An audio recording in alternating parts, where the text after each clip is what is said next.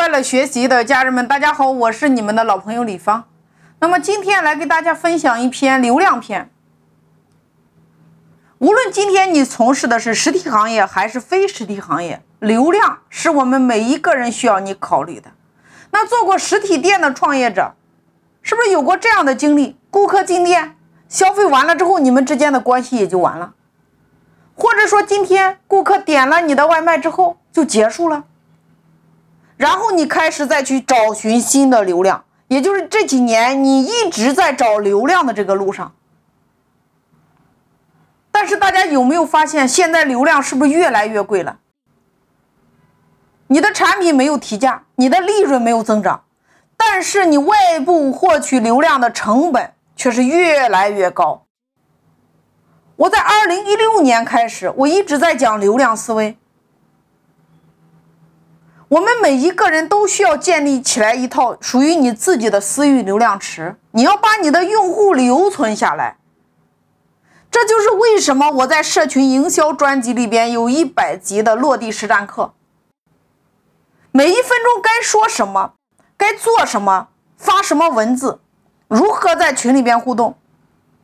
在微信里边如何引流，如何成交，如何裂变，一个字儿一个字儿的打在音频的下方，因为这套专辑里边所有的案例，所有的实战，都是我们在二零一六、二零一七、二零一八、二零一九年，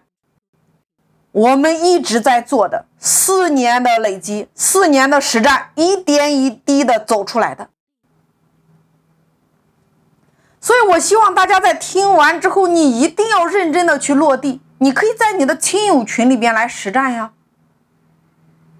当你再去实战的时候，你才能真正悟到属于你自己的社群思维。其实，对于今天的实体门店来说，很多人今天困惑流量怎么来的。我要告诉大家，你首先做的第一步。你要找到适合你自己的流量池，先找大的流量池。你比如说，你今天是做实体门店的，那你最精准的流量池一定是美团和饿了么平台，其次才是抖音、头条、西马，或者说小红书这样的自媒体平台。那如果说你做的，比如说产品可以邮寄的话，那你可以直接入驻拼多多，这是你的第三个平台。也就是说，你看本地服务类商家一般情况下服务的是周边的三公里之内的，也就是美团和饿了么平台是你的首选，它的效果是非常直接的，你能够让你在短时间内见到效果。你只要在这个平台上合理的来运营。那么，抖音、头条和小红书和西马这样的自媒体平台是需要你长期的运营和积累的。我给大家举一个案例，你就比如说喜马拉雅，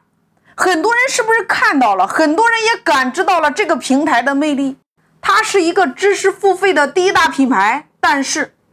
难就难在很多人今天看到了，他也参与了，他也做了。但是真正坚持下来的很少。我有几个会员，我在二零一六年开始做社群，他们也跟着，他把学到的社群知识用在了他的实体门店。那么我从二零一九年元月份开始转战头条，开始转战喜马拉雅，他们也跟着开始做头条和喜马拉雅。他们把他们实体店的经验输入在了这些自媒体平台上，大家可以看一下我的这个账号到今天，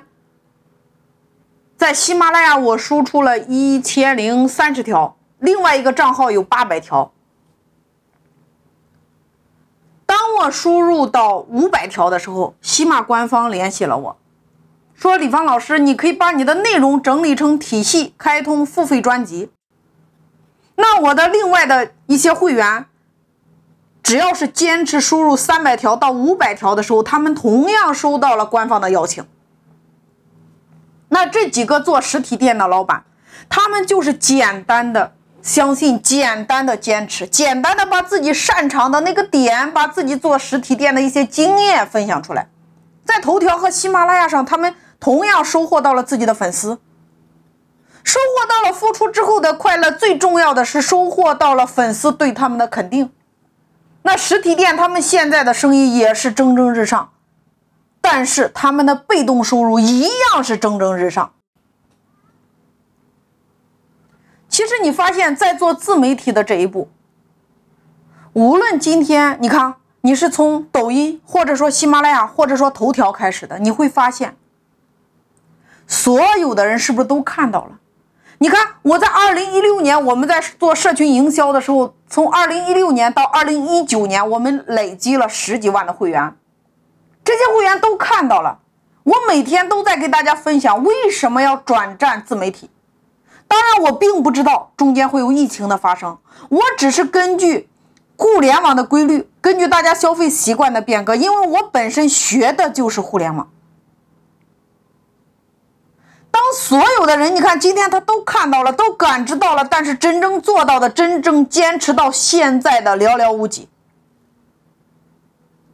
你看，我有几个会员，他们在抖音上做他们本地的这个实体门店的这个短视频。他们坚持到现在，做的也是非常的好，但是有很多很多的会员没有跟上，这就是为什么今天成功的路上，我们说一直说不拥堵，因为今天真正能够坚持的人太少了，大家都看到了，都参与了，但是真正坚持的没有很少，这就是我今天早上在我们的会员群里分享的时候，我的会员都沉默了。这是一堂现实版的经历，所以在收听音频的家人们，无论今天你选择的是哪一个平台，无论今天你选择的是直播、是音频、是图文还是短视频，大家一定要牢记：当你的平台选好了之后，当你用的输出方式又是你自己喜欢的，那么从今天开始，给你自己种下一颗种子，持续的输出。当你真正持续输出的时候，你会发现你吸收的时候更快、更容易，因为在你释放的时候，你整个大脑、整个细胞在运动，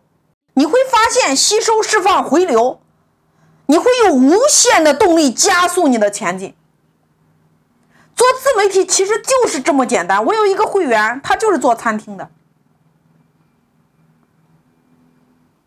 在今天。他就是简单的把他每天做菜的这个厨房的这个环节，他就拍成了一个抖音短视频，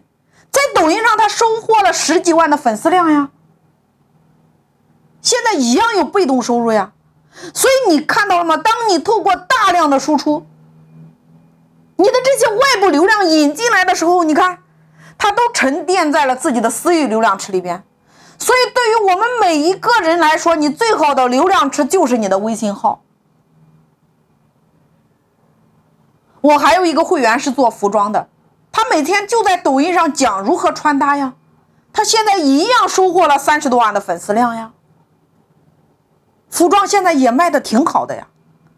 所以大家现在开始，你一定要盘点你的微信上有多少的存量顾客。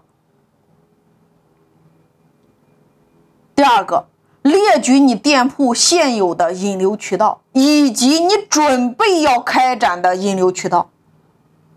第三个，找到一个对标物，把你的视角放大，找到北上广，一定有在平台上做的好的，和你是同类的商家，他就是你的参照物，他的今天就是你的参照物，他就是你的灯塔，他做什么你做什么。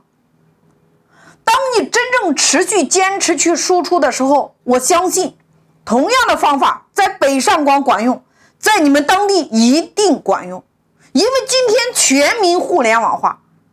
难就难在每个人都看到了，但是能够坚持下来的寥寥无几。成功一定属于那些能够持续坚持输出的人。